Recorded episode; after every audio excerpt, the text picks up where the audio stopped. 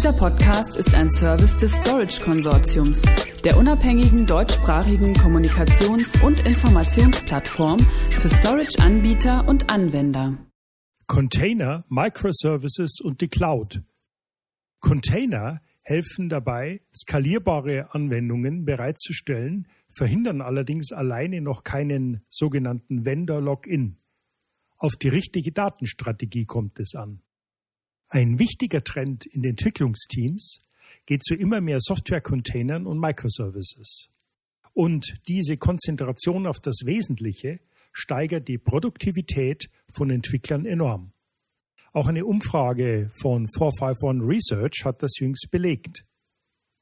Rund 57 Prozent der befragten Unternehmen nannten danach die Produktivität der Entwickler als einen entscheidenden Grund für ihren Wechsel zu Containern. Container sind ideal für den Einsatz von Microservices. Diese zerlegen Applikationen in kleinere Komponenten, die alle ihre eigene Rolle innerhalb der Anwendung einnehmen. Die Aufteilung in kleinere Bausteine macht die Anwendungen deutlich skalierbarer, nach oben oder nach unten. Somit ist die Kombination aus Containern und Microservices vor allem unerlässlich, wenn Unternehmen extrem schnell auf Nachfragespitzen reagieren müssen, um so die Erwartungen der Kunden an Services in möglichst Echtzeit zu erfüllen. Cloud-Strategie mit Containern. Neben diesem Trend im Development verändert sich die Rolle der IT-Infrastruktur. Um mit dem steigenden Nachfrageniveau IT-seitig mithalten zu können, setzen immer mehr Unternehmen auf eine Hybrid- oder Multicloud-Strategie. Marktforscher wie Gardner zum Beispiel schätzen, dass bis 2019, also in diesem Jahr, rund 70 Prozent aller Unternehmen auf Multicloud-Strategien umsteigen. Ein Trend, der sich auch in anderen Untersuchungen zwischenzeitlich mehr als bestätigte. Ein weiterer Grund für den Wechsel auf Hybrid- oder Multicloud-Umgebungen ist die Angst vor einem sogenannten Vendor-Login. Denn auch wenn die Services aus der Public Cloud eine enorme Rechen- oder Speicherverfügbarkeit aufweisen, ist es riskant, alles auf eine Karte zu setzen.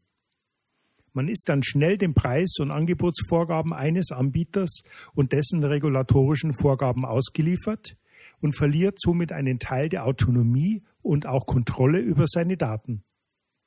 Reduziert auf die wesentlichen Elemente und unabhängig von der zugrunde liegenden Hardware und Plattform kann ein Container-Image prinzipiell auf jedem Cloud-Service ausgeführt werden.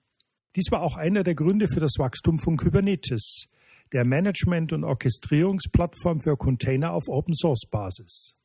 Da Kubernetes die Bedienung und Verwaltung nach und nach vereinfacht hat, lassen sich Container heute effizient und skalierbar dort betreiben.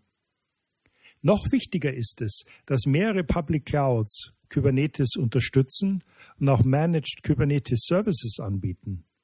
Das erleichtert den Umzug, wenn ein Plattformwechsel ansteht.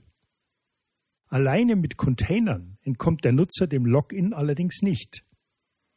Denn Container sind in der Regel stateless, sie werden nicht zur Speicherung oder Analyse von Daten verwendet, sind Anwendungen im Betrieb generieren diese im Laufe der Zeit aber Daten, die gespeichert und verwaltet werden. Container und Microservices allein können den Login-Effekt dann nur bedingt lösen. Dazu Patrick Callaghan, Solutions Architect bei DataStax, einem Anbieter von verteilten für die Hybrid Cloud konzipierten Always-on Cloud Datenbanken auf Basis von Apache Cassandra. Zitat: Um mit den Anwendungen autonom zu bleiben, müssen Container und Daten gemeinsam betrachtet werden.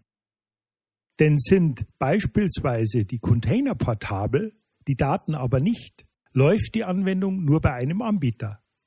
Um diese Abhängigkeiten zu vermeiden, ist es daher wichtig, sich genau anzusehen, welche Anforderungen an Data Management, Speicherung und Analyse gestellt werden. Zitat Ende.